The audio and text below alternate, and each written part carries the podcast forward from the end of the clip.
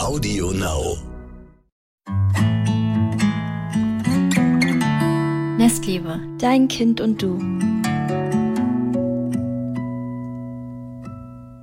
Herzlich willkommen zu einer neuen Podcast-Folge Nestliebe, dein Kind und du. Mein Name ist Mai und vor mir sitzt wieder Kiso und wir haben heute einen äh, wieder ganz besonderen Gast bei uns und zwar die liebe Larissa von Erste Hilfe Kind. Magst du dich ähm, einfach mal kurz vorstellen? Ja, hallo. Ich bin Larissa. Ich bin Notfallsanitäterin und Erste-Hilfe-Ausbilderin schon ganz viele Jahre. Ich bin jetzt auch Mama von einem dreijährigen Jungen. Ähm, ja, ich gebe Erste-Hilfe-Kurse ganz viele und mache viel rund um die Erste-Hilfe und Unfallprävention bei Kindern. Ach, schön. Wie bist du zu dem Thema gekommen? Ähm, ja, das hat schon ganz früh angefangen. Tatsächlich schon in meiner Schulzeit hatte ich einen ganz engagierten Biolehrer, der mich zu einem Schulpraktikum mitgenommen hat in Rettungsdienst. Und das fand ich so toll, dass ich dann in der Zeit, wo alle ähm, ja die Abifahrten und so gemacht haben, äh, meine erste Rettungsdienstausbildung schon gemacht habe und dann direkt nach dem Abi in Rettungsdienst gestartet habe. Ja, mega. Ah, krass ist diese Schülerpraktika wirklich etwas bringen. Ich wusste nach meinem Schülerpraktikum genau, was ich nicht machen möchte. Ja, ich bin aber auch irgendwie geblieben bei dem Praktikum, was ich gemacht hatte damals. Aber ja, danke Larissa, dass du dir die Zeit genommen hast, um heute mit uns über ein ganz, ganz wichtiges Thema zu sprechen. Ich finde, das ist so einer der wichtigsten Themen tatsächlich, aber irgendwie ähm, ziehen doch Eltern dann viele andere Themen vor und haben das gar nicht so auf dem Schirm. Es gibt für, um, viel ums Essen, Schlafen, Stillen, was natürlich auch super wichtige Themen sind, aber eigentlich ist ja so das wichtigste Thema, ähm, etwas, äh, ja, Prävention zu betreiben für etwas, wo man hofft, dass es nie passiert. Ähm, genau, und heute geht es um das Thema Erste Hilfe. Gerade ich als ähm, äh, Mama und auch in der Community sehe ich das auch immer wieder, die Frage, so, was, was mache ich denn eigentlich oder was machst du eigentlich, wenn XY passiert? Was äh, mache ich, wenn ich äh, BLW einführe, also meinem Baby? Was sechs Monate alt ist, schon richtige Snacks gebe oder Häppchen gebe, Fingerfood und was was mache ich, wenn dann mal was passiert? Was mache ich, wenn mein Kind sich verschluckt? Also all diese Fragen sind doch so Fragen, die alltäglich, die mich so fast ähm, regelmäßig begleiten oder auch im Sommer Sonnenstich oder Wespe, Wespenstich. Also es gibt so viele verschiedene Themen, deswegen bin ich super froh drüber, dass du heute da bist, dass wir gemeinsam mal so alltägliche Dinge durchgehen, äh, die immer passieren könnten und wo wir vielleicht nach der Folge beruhigt rausgehen können und genau äh, wissen, wo wir hingehen können, was wir überhaupt tun können alles, um überhaupt erst gar nicht zu dem Thema zu kommen oder ähm, ja, was man für Kurse belegen könnte. Also all die Sachen, die wir jetzt mit dir besprechen und ja, deswegen würde ich mal sagen, starten wir doch direkt mal so mit ein paar Themen. Ähm, ja, also ich habe erstmal eine ganz wichtige Frage, so was was könnte denn einem Baby überhaupt passieren? Ja, also genau, man muss da so ein bisschen tatsächlich so die Altersstufen ein bisschen betrachten. Ne? Ja. Also so ein Baby, was erstmal so rumliegt und sich noch nicht so viel vorwärts bewegt, das kommt ja erstmal noch nicht an so viele Sachen dran. Das ist ja schon mal ganz gut. Mhm. Ähm, man darf dann nur nicht den Zeitpunkt unterschätzen, wo sie sich dann bewegen und wo man nicht mehr so schnell hinterherkommt. Ähm, am Anfang sind es natürlich dann so Sachen wie sichere Schlafumgebung, ne? also dass ich das Bett nicht mit tausend Kissen und Decken und allem vollstopfe, weil das halt gefährlich ist, dass das Kind sich da reindrehen kann oder über den Kopf ziehen kann.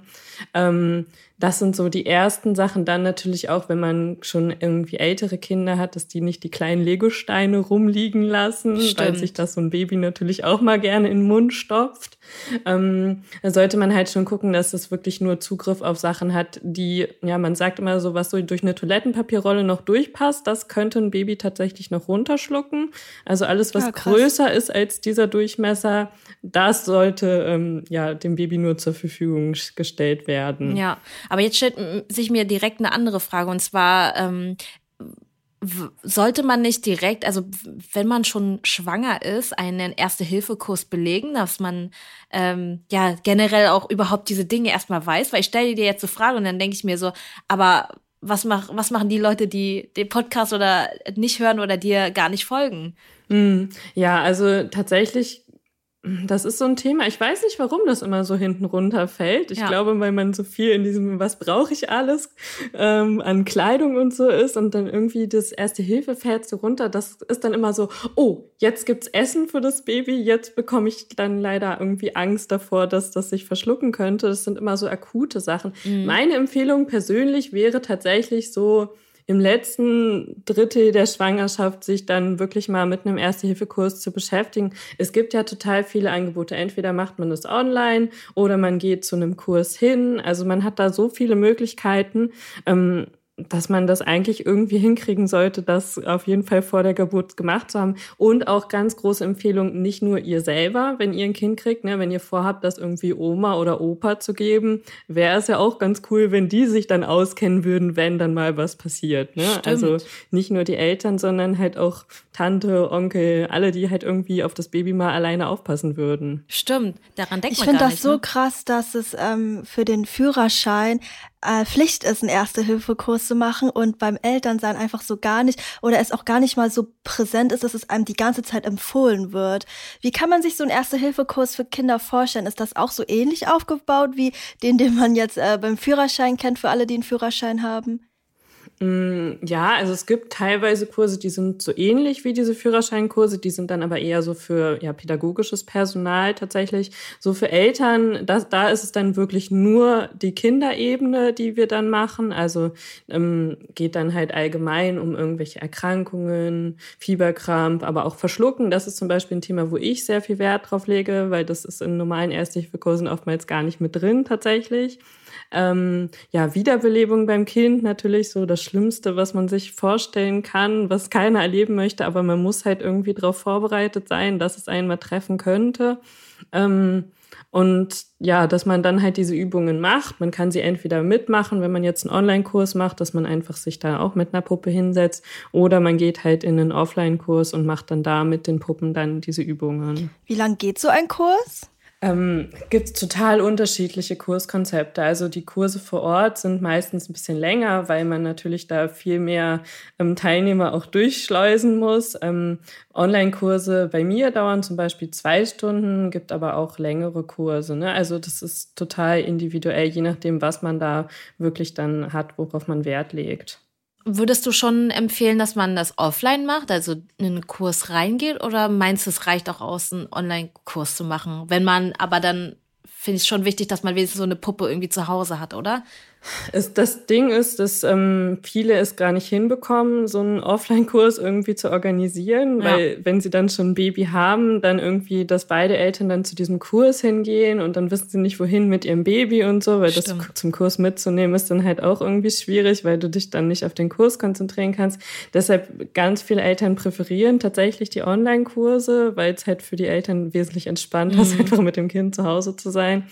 Ähm, und viele nehmen sich dann halt wirklich irgendwie eine Puppe oder so. Ne? Also es ist halt, die Abläufe an sich sind nicht so schwer. Man muss halt nur den Ablauf an sich einmal lernen. Ne? Also das ist jetzt nicht so, dass da einer großartig gucken müsste, ob du jetzt da ganz viel falsch machst, weil so viel falsch kannst du halt eigentlich nicht machen. Ja, ich kann das schon verstehen, dass man das online macht, ne? Weil ähm, äh, du setzt dich dann abends hin und dann kannst du das in deinem Tempo dir anschauen. Und ich finde, ich glaube, online, also wenn man die Möglichkeit hat, würde ich es schon offline machen, aber wenn man äh, jetzt nicht die Möglichkeit hat, dann. Oh, sorry. Ich lebe auf einer Baustelle. Aber wenn man jetzt nicht die Möglichkeit hat, finde ich, dass man wenigstens auch so einen Online-Kurs machen kann und die sind ja auch vollkommen ausreichend. Ja, wenn ihr zwischendurch einen Bohren hört, ihr wisst ja, bei Kiso ist eine never-ending Story mit ihrem Hausbau. Larissa, vielleicht kannst du uns ja einfach mal erzählen, ähm, wovor glaubst du, haben die meisten Eltern so Angst, wenn es um Unfälle zu Hause geht? Hast du da irgendwie Erfahrungen oder Situationen, die, die so immer wieder als Gedanken geäußert werden? Mm, also die häufigsten Ängste sind natürlich so der plötzliche Kindstod, weil das sehr ungreifbar ist. Verschlucken ist auch ein riesiges Thema, dann insbesondere bei der Beikost. Und ja, so vor Wiederbelebung haben auch ganz viele Leute Angst, dass es mal irgendwie passieren könnte. Ähm, wobei ich sagen muss, diese Ängste sind nicht so ganz berechtigt. Das sind zwar Sachen, die passieren können, aber sie passieren Gott sei Dank relativ selten. Ähm, es gibt Sachen, die viel häufiger auftreten, wie zum Beispiel Verbrennungen oder Verbrühungen bei Kleinkindern, was fast ja. keiner auf dem Schirm hat und sich viel mehr Sorgen um Sachen macht, die viel seltener vorkommen tatsächlich. Wie kann man Eltern am besten so diese Angst nehmen? Weil ich glaube, Angst kommt auch oft aus so einem Ort von Unwissenheit oder kein Vertrauen zu haben, dass man in der Situation weiß, was zu tun ist und auch richtig reagieren könnte oder angemessen reagieren könnte. Hast du da irgendwie speziell Tipps, so ganz allgemein gesehen, wie, also absolute Sicherheit gibt's ja, glaube ich, nicht, aber wie man so das Maximum an Sicherheit, was möglich ist, so ähm, erlernen kann oder einsetzen kann? Ja, also genau, also absolute Sicherheit gibt's nicht. Wir können unsere Kinder nicht irgendwie in Schloss einsperren und mit Luftpolsterfolie einpacken. Das funktioniert leider nicht, auch wenn wir uns das vielleicht manchmal wünschen würden. Ähm, man muss sich halt überlegen, was sind wirklich so die schlimmen Sachen. Ne? Also Schlimm und lebensgefährlich für Kleinkinder sind zum Beispiel Verbrennungen und Verbrühungen. Verbrühungen ist tatsächlich ein häufiges Thema, dass die irgendwie an irgendwas drankommen, was auf dem Herd steht und das sich dann runterziehen, weil es guckt halt so ja. toll über die Herdkante hinaus, ähm, dass man solche Dinge halt wirklich absichert. Ne? Also wir müssen nicht alles hermetisch absichern, wir müssen nicht jede Kante absichern, jede Stolperfalle, das ist überhaupt nicht so dramatisch, aber solche Sachen absichern, gucken, dass das Kind eine vernünftige Schlafumgebung hat, dass es da sicher ist, dass diese Punkte wirklich safe sind, dann kann man schon mal sagen, okay, hier kann mein Kind seine Welt in Ruhe entdecken, ohne dass ich die ganze Zeit Angst haben muss, dass es sich lebensbedrohlich verletzt. Ne, also das ist halt ganz, ganz wichtig. Ja, wenn ich jetzt meine äh, Wohnung quasi oder mein Haus jetzt kindersicher mache, ähm, also würdest du sagen, dass man nicht jede Kante und jede Ecke irgendwie absichern muss? Was sind so deine Basics? Also was sollte auf jeden Fall abgesichert werden? Ich denke zum Beispiel, das erste ist Steckdosen, oder? Ja, Steckdosen. Mittlerweile gibt's ja auch Steckdosen, wo das schon integriert ist tatsächlich. Ah. Muss man immer schauen, ob das so zugelassen ist oder nicht. Aber gibt es tatsächlich auch schon. Ähm, Herd auf jeden Fall, dass das Kind eben nichts runterziehen kann. Ne, also da geht's nicht darum, dass das Kind nicht auf die heiße Herdplatte drauf fasst. Das tut zwar auch weh, aber das ist nicht so schlimm. Ähm, ist dann halt nur eine lokale Verletzung. Das Gefährliche ist halt der komplette Nudeltopf mit dem heißen Wasser ähm, sowas wie Kabel von Wasserkochern, dass die hochgebunden sind, dass das Kind da nichts runterziehen kann. Ähm, und bei Ecken und Kanten wirklich gucken, was ist jetzt im Laufbereich des Kindes. Ne? Also wir haben bei uns im Kinderzimmer ein so ein Regal, wo unser Kind halt die ganze Zeit drumherum spielt, wo halt die Ecken wirklich relativ spitz sind. Da habe ich dann auch mal sowas drauf gepappt, aber jetzt halt nicht auf jede Ecke, die so irgendwo sich befindet, sondern wirklich nur die, wo ich denke, okay, wenn er da drauf hält, erstens könnte er da häufiger mal drauf fallen und zweitens ist es halt was, wo es dann schon relativ dicke Beule geben könnte. Ja. ja. Also nicht alles absichern. Ich glaube, was auch viele vergessen, sind so Schränke zu sichern oder Kommoden. Die können ja auch leicht umkippen. Oder wie, wie siehst du das von der Wichtigkeit oder Relevanz her? Mm, ja, das auf jeden Fall. Mittlerweile werden ja Gott sei Dank viele Schränke mit diesen Kippsicherungen auch geliefert, ah. ähm, dass man das dann direkt, ja, weil es da ein paar Unfälle gab, ja. ähm, ja, dass man das halt an die Wand äh, beschrauben sollte, weil das Gefährliche ist ja für alle, die sich das jetzt nicht so vorstellen können, wie so ein schwerer Schrank kippen kann. Wenn man jetzt einen Schrank mit Schubladen zum Beispiel hat und das Kind macht die Schubladen auf, dann ist das halt ein, ja, eine Gewichtsverlagerung. Und wenn das Kind sich dann an die Schublade dranhängt, kann es, obwohl der Schrank so schwer ist, einfach umkippen, weil das halt durch Physik einfach dann nach vorne wegkippen kann. Ne? Ah. Ne? Ähm, okay, und was sagst du, wenn wir, also zu den äh, zum Thema alle Blumenvasen und alle ja alles wegstellen, alles hochstellen, Blumenerde, ach, was gibt's noch Deko? Also was sagst du dazu? Ist es eher so ein so eine persönliche Präferenz oder findest du es auch eher schon wichtig, also wegen Glasscherben-Aspekt? Also da muss ich ganz ehrlich sein, da würde ich nur das hochstellen, was mir selber persönlich wichtig ist. Mhm. Ähm, ne, also wenn du da jetzt irgendwie ein geliebtes Erbstück hast, irgendeine teure Vase oder so, dann würde ich die schon außer Reichweite stellen, einfach weil es für dich persönlich ja auch ein Stressfaktor ist. Ne? Wenn du die ganze Zeit gucken musst, geht das Kind jetzt an diese Vase dran und irgendwie fünfmal am Tag mit dem Kind deshalb schimpfen musst, macht das ja für alle auch keinen Spaß. Ne? Mhm. Also ich glaube, du machst es ja auch so, dass das ja möglichst ähm, Ja-Umgebung ist, ne? Und das ist ja dann schon einfach für das Kind angenehmer. Und ob, ob da jetzt mal was kaputt geht oder nicht, bei irgendwelchen Sachen, die mir völlig egal sind, würde ich sagen, ja gut, das ist dann halt so. Mhm. Muss ich jetzt nicht alles wegstellen, muss ich auch nicht jede Blume wegstellen. Ne? Also, also außer es stört mich natürlich, wenn da jetzt die ganze Zeit an die Blume drangegangen wird, aber Findest du, es passiert auch häufig, dass Kinder ähm, so an Arzneimittel rangehen oder Putzmittel? Oder ist es eher so ein Thema, da, da macht man sich mehr Stress als? Ähm, weil ich habe jetzt zum Beispiel einige Schubladen am Anfang vor allem äh, immer gesichert, aber jetzt sehe ich da schon ein bisschen lockerer drüber. Ja, also kommt ja natürlich ganz drauf an, was du so an Mitteln zu Hause hast, ja. ne? ähm, was da jetzt irgendwie gefährlich sein könnte.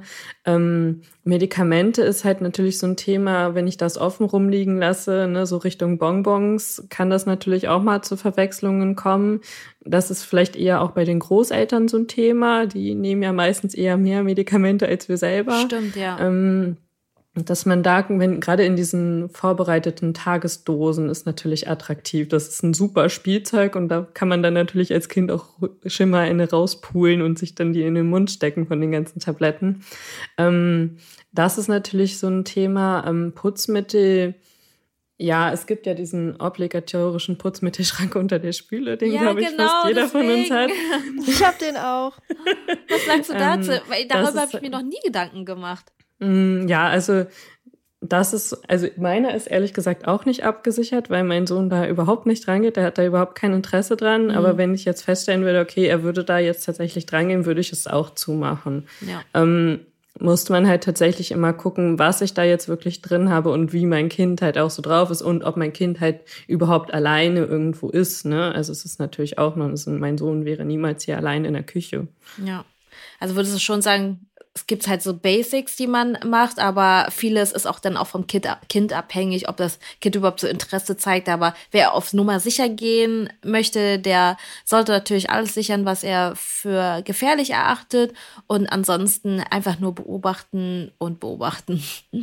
Ja, ich muss genau. es immer mit meinen Katzen tatsächlich vergleichen, das ist jetzt sehr random. Aber ähm, mir schreiben auch immer total viele, oh, du hast so viele Pflanzen bei dir, äh, was machst du denn wegen deinen Katzen? Und es gibt wohl Katzen, also die sind giftig, aber es gibt auch, also meine Katzen gehen da zum Beispiel gar nicht ran. Und ich habe das mal beobachtet und kann jetzt auch mit gutem Gewissen die Pflanzen da lassen, weil ich einfach weiß, dass das für die wie so ein Stuhl ist. Also die gehen da gar nicht ran. Ähm, ja, wollte ich nur mal so eine kleine Verbindung ja. dazu ziehen, dass vieles auch einfach individuell betrachtet werden muss. Also Basics sind ähm, gesichert und die anderen Sachen kann man einfach wirklich auch das Kind beobachten und schauen, ähm, wie das Interesse da ist. Und wenn es ignoriert wird, dann muss man sicherlich nicht auch sich verrückt machen, oder? Weil ich finde, es gibt auch, also manchmal gibt es zu wenig, also Leute, die sich gar nicht äh, wahrscheinlich irgendwie mal mit dem Thema beschäftigt haben und dann gibt es wahrscheinlich auch zu viel. Ich weiß nicht, so Helikoptereltern oder so, die dann wiederum sich verrückt machen, irgendwie die Erwartung zu haben, alles richtig machen zu müssen. Ja, ich glaube, das ist auch eins der größten Learnings, ne, dass du nicht alles richtig machen kannst. Stimmt. Ja. ja, du kannst nicht Leider. alles verhindern. Was sind so die häufigsten Fälle? Also, wenn, was sind wirklich so die häufigsten Unfälle im Haushalt mit Kindern? Also ist das überhaupt so das Typische, woran wir denken? Oder ist es wirklich, äh, ich meine, du hast vorhin Verbrühung, Verbrennungen angesprochen. Also ist es wirklich das, wo, äh, wo, wo, weswegen die Kinder am häufigsten, ich sag jetzt mal, eingeliefert werden oder wie, wie nennt man das? äh, notfallmäßig eingeliefert Ins Krankenhaus kommen. Ja, ja, genau. Also verschlucken ähm, im Sinne von, dass irgendwas richtig feststeckt, ist Gott sei Dank relativ selten, kann ich schon mal so oh. Warnung geben. Ähm, dass Kinder etwas in den Magen runterschlucken, ist dagegen schon häufiger. Mhm. Oder sich in die Nase stecken und dann rutscht es weiter. Ähm, Vergiftungen beziehungsweise der Verdacht auf Vergiftungen, der ist relativ häufig, ne? dass das Kind irgendwas in den Mund gesteckt hat, wo man denkt, es könnte potenziell giftig sein. Aber ähm, ich weiß nicht, ob ihr das kennt, die Giftnotrufzentrale, die man dann ja anrufen kann, gibt's für jedes Bundesland eine Telefonnummer. Ähm, die geben so in 80 bis 90 Prozent der Fälle dann auch Entwarnung. Ne? Also wenn du dann sagst, mein Kind hat das und das gegessen oder getrunken, dann ist es halt Gott sei Dank meistens immer eher undramatisch. Ähm, ja, Verbrühungen, wie ich ja schon gesagt habe, kommt leider häufig bei Kleinkindern tatsächlich vor und ist halt wirklich lebensbedrohlich. Also das ist wirklich ein Thema, wo man das wirklich absichern sollte. Ähm, ja, und ansonsten natürlich irgendwelche Stürze und sowas, aber das können wir ja nicht verhindern. Ja. Was sollte man bei Verbrühungen als erstes direkt machen? Also ich kenne das irgendwie nur so, dass, also mir wurde immer von allen Seiten geschrien, schnell die Hand und das kalte Wasser oder sowas. Ähm, was können Eltern da als erstes machen, wenn, wenn es dann doch passiert? Hm, also das erste ist zu versuchen, die Kleidung zu entfernen, wenn das geht. Bei Verbrennung geht das manchmal nicht so gut, weil aufgrund der hohen Hitzeeinwirkung die Kleidung halt schmelzen kann und mit der Haut dann verklebt. Bei Verbrühung geht's in der Regel noch ganz gut. Also Kleidung abmachen und dann kühlen wir, aber wir kühlen nur Sachen, die nicht größer als die Handfläche sind. Also das ist meine Handfläche und beim Kind ist die Fläche dann natürlich dementsprechend kleiner. Ähm, und auch nicht mit eiskaltem Wasser, so wie man es dir wahrscheinlich früher gesagt ja. hat, sondern wirklich nur lauwarmes Wasser. Wir wollen ja nicht, dass an der Stelle das wirklich eiskalt heruntergekühlt ist, sondern wir wollen nur die normale Körpertemperatur an der Stelle wiederherstellen. Und da ist es tatsächlich besser und auch schmerzfreier, wenn man es dann mit lauwarmem Wasser kühlt. Ach, krass. Ja, und dann. Ah, okay, krass. Ja, wissen viele nicht. Ähm, und dann ist der nächste Schritt, dass man einen Verband macht, dass das halt wirklich möglichst vor Keimen geschützt wird, weil solche Wunden sind extrem empfindlich, dass die sich schnell entzünden und infizieren können. Ähm, und dann je nach Verbrennung dann natürlich ins Krankenhaus oder den Rettungsdienst rufen. Ne? Und du hattest vorhin auch schon angesprochen, ganz oft haben wir das Wort verschlucken erwähnt. Und da wollte ich dich auch mal fragen, weil ich hätte jetzt, wenn ich mir vorstelle, dass ich irgendwann mal Kinder habe und ich würde gerne, also ich finde die Methode von BLW ganz schön und würde das gerne einführen, aber ich hatte irgendwie so krass Angst, dass ähm, ja mein Kind sich irgendwie verschluckt und ich weiß auch nicht, ob das ein Mythos ist, aber irgendwie hätte ich auch das Gefühl, dass bei BLW die Gefahr so irgendwie größer wäre jetzt, als wenn ich ähm, Brei füttere. Kannst du dazu was sagen? Ja, also Baby-led Weaning, das bedeutet einfach, dass man anstatt so wie wir es kennen, mit Brei anfängt mit dem Baby, direkt mit festem Essen startet, das, was halt die Erwachsenen auch bekommen würden, in der entsprechend zubereiteten Form, dass ein Kind das halt auch zum Beispiel greifen kann. Und das ist einfach dann, ja, Baby-led Weaning, genau. Nein, also du wolltest ja wissen, wie man das zum Beispiel starten kann dann, ne? weil du da ein bisschen Angst hast vor dem Verschlucken. Genau. Und ob das genau. bei BLW wirklich die Wahrscheinlichkeit höher ist als jetzt zum Beispiel bei Brei. Ja, also das ist sie tatsächlich nicht. Da hat man Studien zu gemacht. Die Wahrscheinlichkeit, dass das Kind sich verschluckt, ist bei beiden gleich groß, wenn man sich an die entsprechenden Vorsichtsmaßnahmen hält, muss man dazu sagen. Da können wir ja gerne noch mal kurz drauf eingehen, was da so die Vorsichtsmaßnahmen sein sollten. Ähm, wenn man sich das nicht so richtig vorstellen kann, ist natürlich das Wichtigste, dass Kind erstmal so weit ist mit der Beikost. Also das ist ja. auch ähm, ne, Beikostreifezeichen für, haben vielleicht einige schon mal so gehört, dass es halt wirklich ähm, ja selbstständig mit der Hand das Essen zum Mund führen kann, ist halt sehr nützlich, um selber essen zu können, dass es halt ähm, mit Unterstützung aufrecht sitzen kann und dass der Zungenstoßreflex weg ist. Das ist das, wenn das Baby mit der Zunge den Brei immer direkt wieder rausschiebt. Das ist ein Zeichen dafür, dass es eigentlich noch nicht so weit ist. Und wenn das jetzt doch passiert, egal ob jetzt mit Brei oder mit irgendeinem Fingerfood, dass das Baby sich verschluckt hat, ähm, also wenn das Baby jetzt erstmal nur wirkt, dann ist es noch nicht so schlimm, oder? Genau, also Würgen und ähm, Verschlucken gehört tatsächlich leider mit dazu zur Beikosteinführung. Bei Babys äh, ist der Würgereflex sehr weit vorne noch, viel weiter vorne als bei uns Erwachsenen. Einfach, ja, hat die Natur sehr schlau gemacht, dass die halt direkt anfangen zu würgen, wenn irgendwas ein bisschen zu weit nach hinten rutscht, dass es wieder nach vorne kommt und dass sie dann nochmal kauen können. Also total schlau. Hört sich natürlich erstmal ja, erschreckend an, aber ist überhaupt noch nicht schlimm. Und auch wenn das Baby sich wirklich mal verschlucken sollte, ist das noch nicht schlimm, so, solange das Kind noch husten kann und dazwischen, zwischen den Hustenstößen noch einatmen kann oder weinen oder schreien. Das ist wichtig. Dann ist der Husten noch effektiv. Dann kriegt es das komplett alleine hin. Erst wenn man nicht mehr zwischen dem Husten atmen kann, dann hat der Husten auch keinerlei Erfolgschancen mehr. Und dann muss man tatsächlich erst eingreifen. Voll gruselig. Was muss man machen, wenn Ja, das klingt auch immer total. Ja, was gruselig. macht man dann? Ja, also wenn man ja. merkt, das Kind kriegt gar keine Luft mehr, wird vielleicht auch schon ein bisschen blau. Werden genau. die wirklich blau? Ich habe das nur irgendwo gelesen. Ja, tatsächlich. Also wenn du keine Luft mehr bekommst, wirst du schon bläulich, genau. Ah, okay, krass. Ja, also das erste, wenn noch irgendwer anders da ist, dann direkt den Rettungsdienst anrufen. Ne? Wenn ich das merke, okay, mein Kind mhm. kriegt diesen, ja, was auch immer es da jetzt gerade im Mund hat, nicht raus, vielleicht irgendwie äh, ein Stück Würstchen oder so, das wäre relativ typisch. Ähm, und dann ist tatsächlich das erste, dass ich einmal gucke, ist mein Kind noch bei Bewusstsein? Wenn es noch bei Bewusstsein ist, dann starte ich jetzt in die Maßnahmen bei Verschlucken. Und das ähm, hängt ein bisschen davon ab, wie alt jetzt das Kind ist. Wir unterscheiden hier bei äh, Kindern zwischen Kindern bis einem Jahr und dann ab einem Jahr. Bei Kindern ähm, bis ein Jahr nehmen wir die Kinder dann einfach auf den Arm und beugen sie nach vorne, sodass der Kopf ein bisschen tiefer ist als der restliche Oberkörper und schlagen fünfmal zwischen die Schulterblätter. Sehr, sehr kräftig oh, tatsächlich. Krass. Also wesentlich kräftiger, als man es äh, freiwillig bei seinem Baby machen würde. Okay, ähm, also da muss man wirklich auch so Kraft aufwenden. Ja, ah, musst okay. du wirklich beherzt zuschlagen. Also so ein bisschen auf dem Rücken rumtätscheln, so wie man das so kennt für ich habe mich ein bisschen hm. verschluckt, bringt uns in der Situation überhaupt nicht weiter. Ähm, Genau, und wenn es halt ein Baby ist, dann kommt danach dann so Thoraxkompression, so wie man das von der Wiederbelebung kennt, nur mit zwei Fingern. Ähm, aber das macht man dann beim Baby auch fünfmal. Und dann wechselt man zwischen diesen beiden Maßnahmen immer wieder ab, solange bis entweder der Fremdkörper rauskommt oder der Rettungsdienst da ist oder das Kind bewusstlos wird. Ach, krass, das ist so eine wichtige Information. Also ich wusste das vorher nicht und ich finde das auch ganz beängstigend, dass ähm, das gar keine Pflicht ist, dass man das wissen muss als Eltern. Was viele auch noch gefragt haben tatsächlich bei uns, ähm, bei der Nestliebe-Community, ist, welche äh, medizinischen Dinge findest du, sollte, sollte jede Mutter, jeder Vater oder wenn man Kinder im Haus hat, ähm, sollten auf jeden Fall zu Hause da sein. Ich habe so ein bisschen eine kleine Apotheke bei mir zu Hause und ich frage mich selbst, so wenn ich jetzt ein Kind hätte, wie müsste ich die aufstocken? Mhm. Also das erste, woran man denken sollte, ist ein Fieberthermometer. Das sollte jeder auf jeden Fall da haben.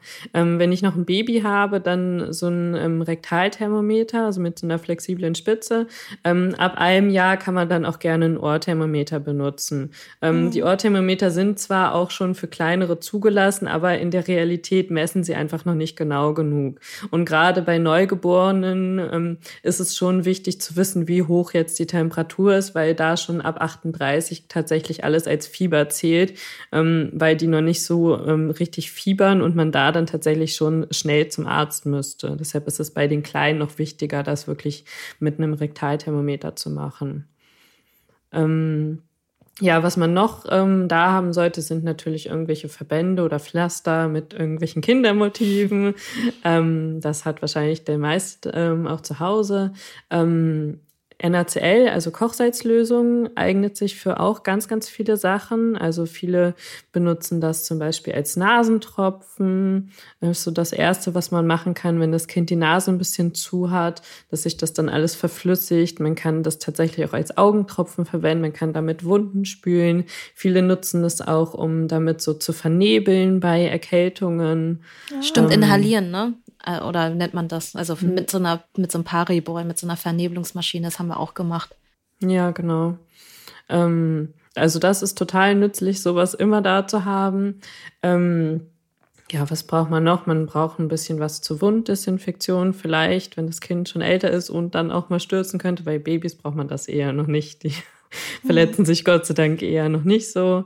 Ähm, ja, was für Fieber und Schmerzen sollte man auch auf jeden Fall immer da haben. Also dann, wenn das Kind irgendwie Schmerzen oder Fieber hat, dann erst loszugehen in die Apotheke und sich was besorgen zu müssen und dann irgendwie um drei Uhr nachts vielleicht loszumüssen, macht für alle keinen Spaß. Also das sollte man schon auch immer da haben.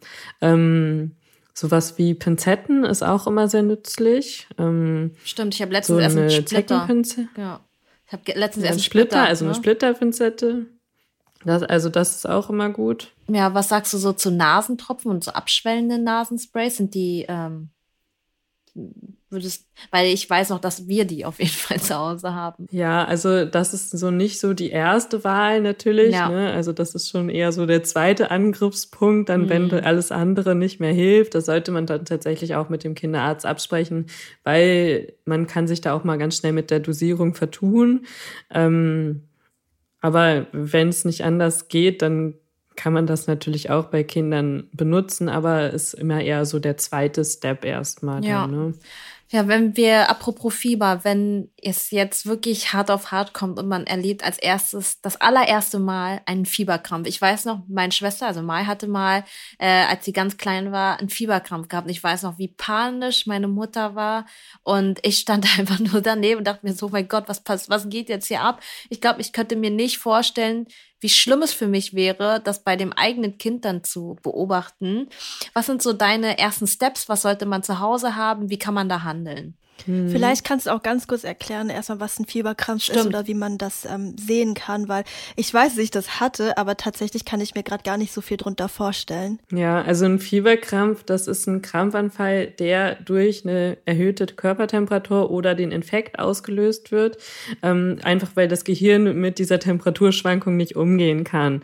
Ähm, das haben Kinder zwischen dem sechsten Lebensmonat und sechs Jahren. Ähm, da kann das auftreten, ähm, aber auch äh, nur bei sehr wenigen Fällen. Also es sind nur drei Prozent aller Kinder, die überhaupt solche Fieberkrämpfe bekommen, jemals in ihrem Leben. Also äh, Volltreffer dann in dem Moment, wenn man das tatsächlich hat. Ähm, Krass. Ja, es sind, aber es ist auch eine erbliche Komponente dabei. Ähm, oh nein. okay. Also wenn du mehr Kinder hast, haben die ein erhöhtes Risiko. Okay, dann, also was kann, also ja genau, was sind so die Anzeichen? Wie reagiere ich, falls ich das bemerke, dass mein Kind das hat? Ja, also meistens ist ein Fieberkrampf so, wie man das kennt, von so richtigen Krampfanfällen, dass das Kind halt die Augen verdreht, bewusstlos wird und mit Armen und Beinen wild unkontrolliert um sich schlägt. Das ist so der ganz typische Krampfanfall. Es gibt auch so stillere Krampfanfälle, wo das Kind einfach nur bewusstlos wird. Ähm, ja, das sieht man dann nicht mehr, das würde man dann erst hinterher dann feststellen. Ähm, wenn jetzt dein Kind einen Krampfanfall haben sollte, dann ist es ganz wichtig, dass du dafür sorgst, dass es sich nicht noch mehr verletzt. Also bitte nicht das Kind auf dem Arm versuchen festzuhalten. Die Kinder mhm. entwickeln mhm. unglaubliche Kräfte. Ihr könnt die in dem Moment nicht festhalten. Ihr würdet ihnen eh noch, noch mehr dabei wehtun, dass ihr den Arm aus Versehen brecht, weil ihr das Kind versucht festzuhalten oder dass es euch aus den Händen rutscht. Also dann bitte wirklich das Kind nehmen und am besten auf einen Teppich in der Mitte des Raumes ablegen, damit es sich nicht den Kopf irgendwie am Schrank noch schlagen kann. Ähm, und dann wirklich einmal kurz abwarten. In der Regel dauern solche Fieberkrämpfe nur wenige Sekunden bis wenige Minuten und hören komplett von selber wieder auf. Da ah, muss man also okay. erstmal gar nichts machen. Ne, also in einem Großteil der Fälle hört es Gott sei Dank komplett von alleine sehr schnell auch wieder auf. Es ist nur wenige, wo man da erst eingreifen muss. Ähm, und dann wartet man kurz ab, bis der Krampfanfall vorbei ist. Und in der Regel ist das Kind dann bewusstlos. Dann legt man es natürlich in die stabile Seitenlage. Ähm, und dann kann man auch schon mal Fieber messen. Dann weiß man, ob es eventuell ein Fieberkrampf sein könnte oder irgendein anderer Krampfanfall. Ähm, wenn man richtig cool ist, kann man während des Krampfanfalls auf die Uhr schauen. Ich weiß aber nicht, wie viele Eltern tatsächlich in der Situation so die Ruhe bewahren, dass sie das hinbekommen. Ja. Ähm, genau. Also, was sagt die Uhr? Die Uhr sagt dann einfach, wie lange der Krampfanfall dauert, ah. ne, dass du da halt einmal guckst. Ähm, okay. Ähm, ne, weil das halt so ein Indiz dafür ist, wie schwerwiegend das eventuell sein könnte. Und beim ersten Fieberkrampf sollte man dann auf jeden Fall den Rettungsdienst rufen, weil man weiß ja noch nicht, ob das jetzt wirklich ein Fieberkrampf ist oder nicht. Vielleicht ist es auch ein epileptischer Anfall und wir wissen es einfach noch nicht. Ähm, und wir wissen auch noch nicht, wie unser Kind da so drauf reagiert. Wir haben keine Medikamente da, falls der Krampfanfall doch mal länger dauern sollte. Ähm, von daher sollte das Kind dann tatsächlich auch im Krankenhaus einmal untersucht werden. Kann man einem Fieberkrampf vorbeugen? Ja, also vorbeugen kann man es tatsächlich nicht. Ähm, dazu muss man vielleicht auch wissen, dass ein Fieberkrampf nichts mit der Höhe des Fiebers zu tun hat. Viele denken, oh, okay, das Fieber darf nicht über 40 Grad steigen, weil dann könnte mein Kind einen Fieberkrampf bekommen. Nein, Das hat damit nichts zu tun. Wie gesagt, nur drei Prozent aller Kinder bekommen überhaupt jemals Fieberkrämpfe und bei denen ist es völlig egal, wie hoch das Fieber ist. Es gibt Kinder, die haben auch schon bei 38,5 dann Fieberkrampf. Meistens fällt tatsächlich erst durch den Fieberkrampf dann überhaupt auf, dass die Kinder gerade Fieber haben, weil das einfach dann so schnell angestiegen ist. Ja, genau. Also du ähm, kannst es nicht vorbeugen, kann man aber theoretisch Medikamente zu Hause haben für den Fall der Fall, also einfach nur als Vorbeugung. Beziehungsweise, nee, nicht Vorbeugung, sondern einfach, also, dass man was da hat zum Reagieren. Ja, also das ähm, muss ja schon verschrieben werden. Ah. Und da es halt wirklich nur so wenige Kinder sind, ähm, die diese Fieberkrämpfe bekommen, lohnt sich das eigentlich nicht, das da zu haben. Ne? Also bei 97 Prozent aller Kinder wäre es dann ja völlig sinnlos. Von daher ähm, braucht man sowas tatsächlich dann nicht da zu haben. Okay. Ja, das ist doch, also das mit den drei Prozent ist auf jeden Fall sehr beruhigend. Dadurch, dass Mai das schon mal hatte, ist es für mich sehr, sehr nah. Ähm, und hoffentlich mm. ähm, ist es nicht, sind es nicht dieselben Vererbungen, die dann äh, Milena auch bekommen hat. Ähm, ja. Ja, ich werde mich auf jeden Fall auch mit dem Thema mm. ähm, intensiver auseinandersetzen, weil ich glaube, dass es auch ein ganz wichtiges Thema ist. Hm, also die meisten Kinder kriegen, wenn Fieberkrämpfe, auch so häufig um den 18. Lebensmonat. Danach sinkt die Wahrscheinlichkeit rapide ab. Von daher, Ach, easy. wenn das Kind da schon älter ist, dann äh, ist die Gefahr eigentlich nicht mehr so groß, dass da irgendwas nochmal kommt. Ja, eine andere Frage, die ähm, auch noch viele gestellt haben, ist, wie Eltern denn reagieren können. Das ist auch eine sehr verängstigende Situation, wenn das Kind sich verletzt und äh, sehr stark blutet und das Kind selbst total gerade in Panik ist. Also wie können Eltern darauf reagieren und was wäre so der erste Schritt, was Eltern tun müssten, wenn da jetzt wirklich eine Wunde ist, die nicht nur ein Kratzer ist, sondern wirklich stark blutet? Mhm, also du sprichst jetzt wahrscheinlich ja von irgendwelchen tatsächlich arteriellen Verletzungen, wenn das Kind irgendwie in Glastisch oder so gefallen ist. Ne? Ja. Das wäre dann so typisch. Ähm, da ist es dann natürlich wichtig, schnellstmöglich dafür zu sorgen, dass diese Blutung aufhört, ähm, weil das Kind natürlich über die Wunde dann sehr schnell viel Blut verlieren könnte. Kinder haben ja nun mal nicht so viel Blut wie wir Erwachsene, die können das also nicht so gut kompensieren. Ähm, und dann sollte man halt wirklich schnell einen Druckverband machen. Ähm, das wäre dann sowas, was man tatsächlich dann in einem Erste-Hilfe-Online- oder Präsenzkurs lernen sollte, weil das jetzt euch leider so zu beschreiben ist ein bisschen schwierig. Ja. Ähm, das würde ich tatsächlich dann als ähm, ja, Praxisübung empfehlen. Aber das, so ein Druckverband hat man vielleicht auch schon mal im Führerscheinkurs gelernt. Ja, ja, ja, sollte man sich vielleicht nochmal auffrischen, das, äh, das, das Wissen. Ähm, genau, also genau. bei, einer, bei einer Blutung auf jeden Fall zuerst natürlich ähm, den Notruf rufen, ähm, dass, dass der in der Zwischenzeit kommen kann und alles, was wir machen, ist eigentlich nur, um so ein bisschen die Zeit zu überbrücken, oder? Oder meinst du, das reicht auch schon, wenn wir das machen? Nee, also wenn du jetzt, wenn es tatsächlich so eine richtig arterielle Blutung ist, dann machst du einen Druckverband, machst den schnell fertig. Das geht ja total schnell, wenn du das Verbandsmaterial da hast.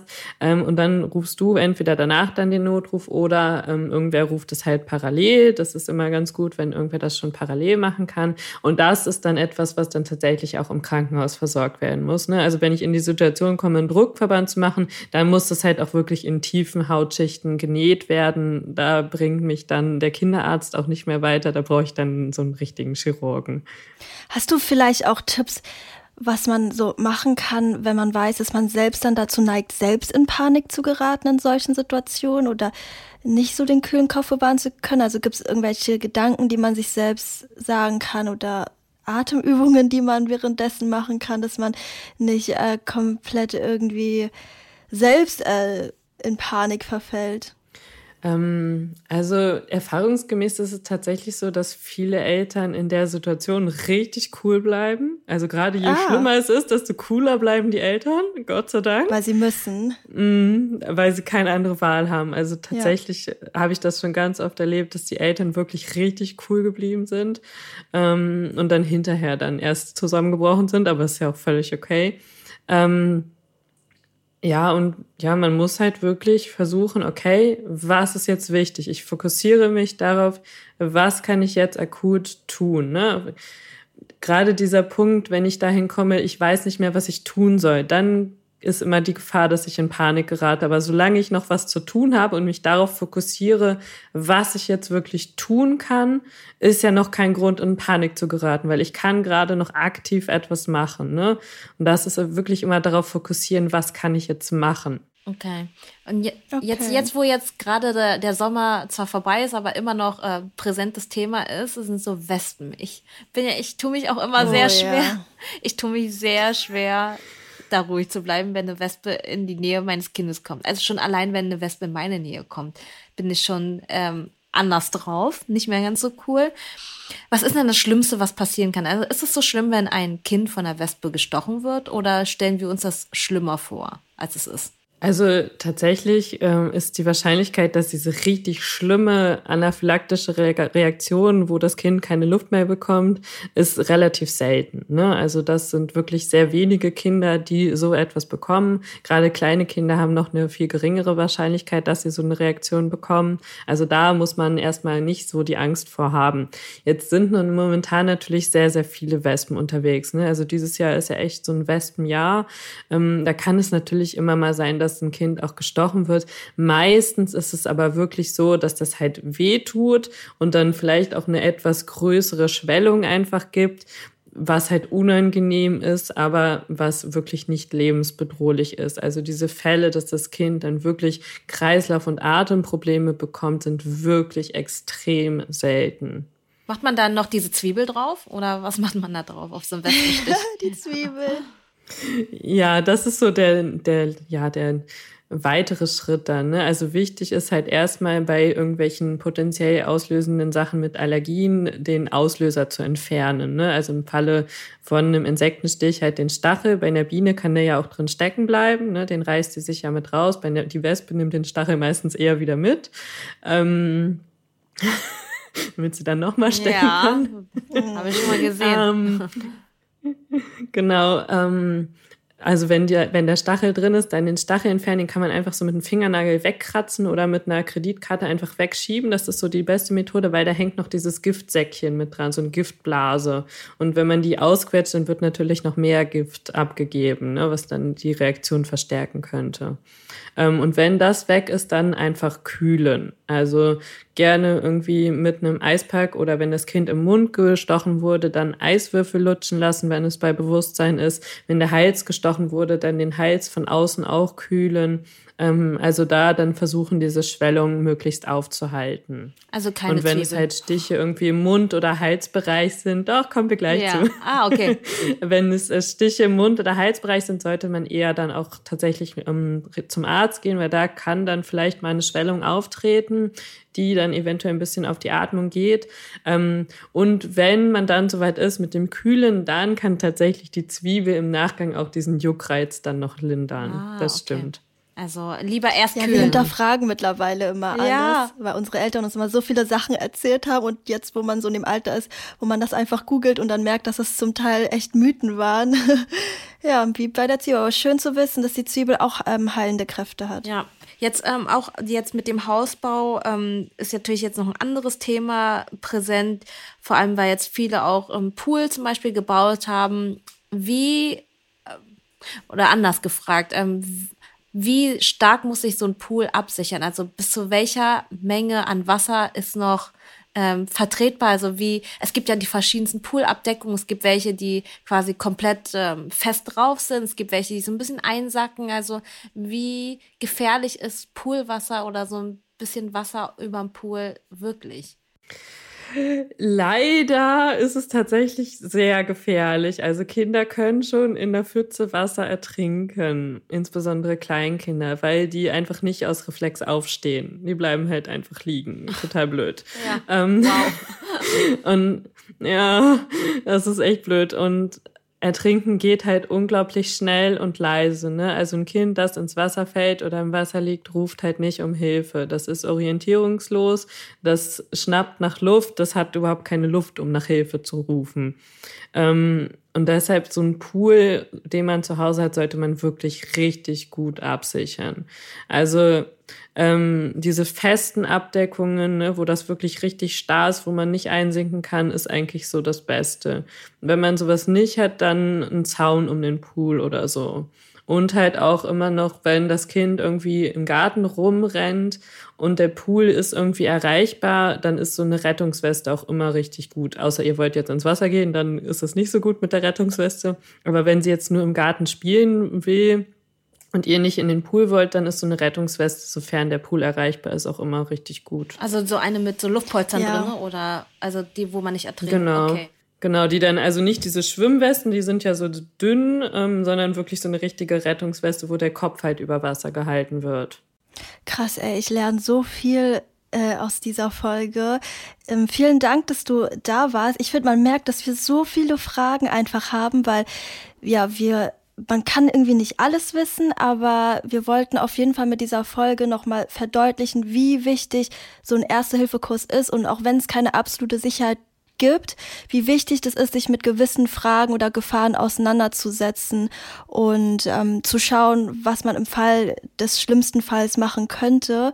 Und wenn ihr noch mehr über das Thema wissen wollt, könnt ihr auf jeden Fall auch Larissa folgen bei Erste Hilfe Kind. Auf Instagram hast du da auch immer ganz viel Content, du gibst Kurse. Ähm, bildet euch da auf jeden Fall weiter, auch wenn es keine Pflicht ich ist. Ich hätte jetzt auch auf jeden Fall noch 20 Fragen auf der Liste, die ich stellen kann.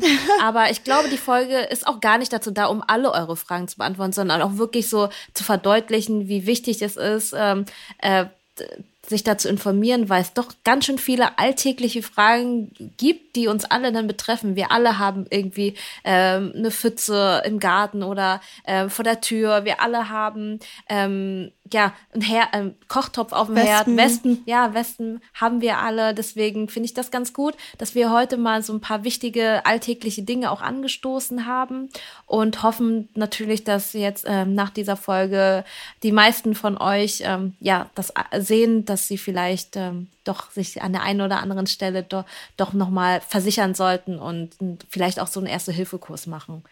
Nein, nicht nur vielleicht. Mach den. Ja, vielen. Mach den. genau. Ja, vielen, vielen Dank, Larissa, dass du heute da warst. Wenn euch der Podcast gefallen hat, dann könnt ihr dem Podcast gerne eine Bewertung geben, folgt dem Podcast und ansonsten sehen wir uns nächsten Donnerstag wieder. Bis dann. Tschüss. Tschüss.